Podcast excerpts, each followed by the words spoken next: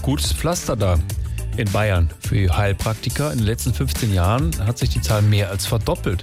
Heute gibt es offenbar 23.500 Naturheilpraxen in Bayern, aber nur 9.357 Hausarztpraxen. Vielleicht könnte man ja die bayerischen Hausärzte ein bisschen entlasten und unterstützen, indem auch die Heilpraktiker Notfälle behandeln. Aua! Ah, grüß dich, der Meier. Schau, schau, was haben wir denn da? Servus, du, ah, ich hab mir gerade mit der Nagelpistole einen Nagel in den Fuß geschossen. Kannst du mir den bitte rausmachen? Ah, der Nagel ist vielleicht nur ein Symptom. Ich vermute eher einen Konflikt in der Kindheit mit der Mutter.